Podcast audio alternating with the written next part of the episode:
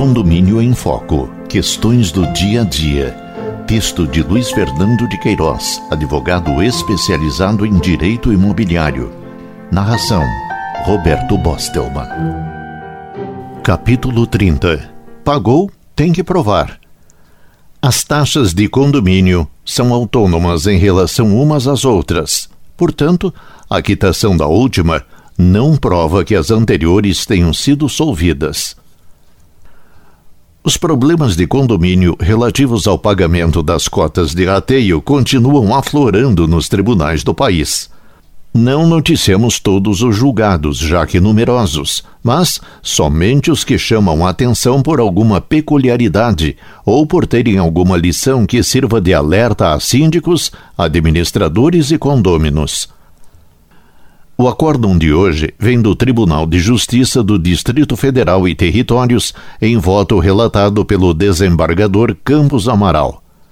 Diz a ementa, apelação civil número 1651 1830 de 1999 cabe ao devedor, se estiver em dia com as taxas de condomínio, apresentar os comprovantes de pagamento dos meses cobrados, sob pena de reconhecer o débito, pois a obrigação de pagar as taxas decorre da Convenção de Condomínio e da própria lei. A prova de quitação dos meses posteriores aos cobrados não elide estes, pois a inadimplência do condômino de um ou mais meses não o impede de efetuar o pagamento de taxas vencidas posteriormente.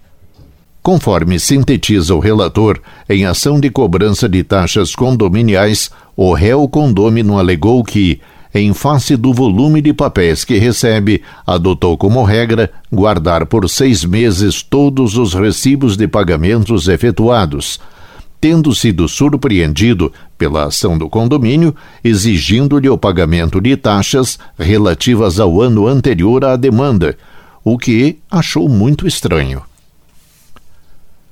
Sem impedimentos. Em primeiro grau de jurisdição, a ação de cobrança foi julgada improcedente sob o fundamento de que o condomínio é pago em cotas periódicas e comprovando o réu o pagamento de outras mensalidades posteriores àquelas requeridas na inicial, até prova em contrário, presumem-se pagas as anteriores. Artigo 322, Código Civil de 2002. Em sua apelação, o condomínio, dentre outros argumentos, reitera que no boleto de cobrança não consta impedimento de pagamento de taxas vincendas para os condôminos inadimplentes, com o intuito de evitar perda maior para o condomínio. Tem razão o condomínio, no entender do relator Campos Amaral e dos demais integrantes da terceira turma civil do Tribunal de Justiça do Distrito Federal. Voto unânime já que para demonstrar a inexistência da dívida, cabia ao condômino, se estivesse em dia com as taxas de condomínio, apresentar os comprovantes de pagamentos dos meses cobrados. Se não o fez, há de se reconhecer a existência do débito. Prossegue o desembargador.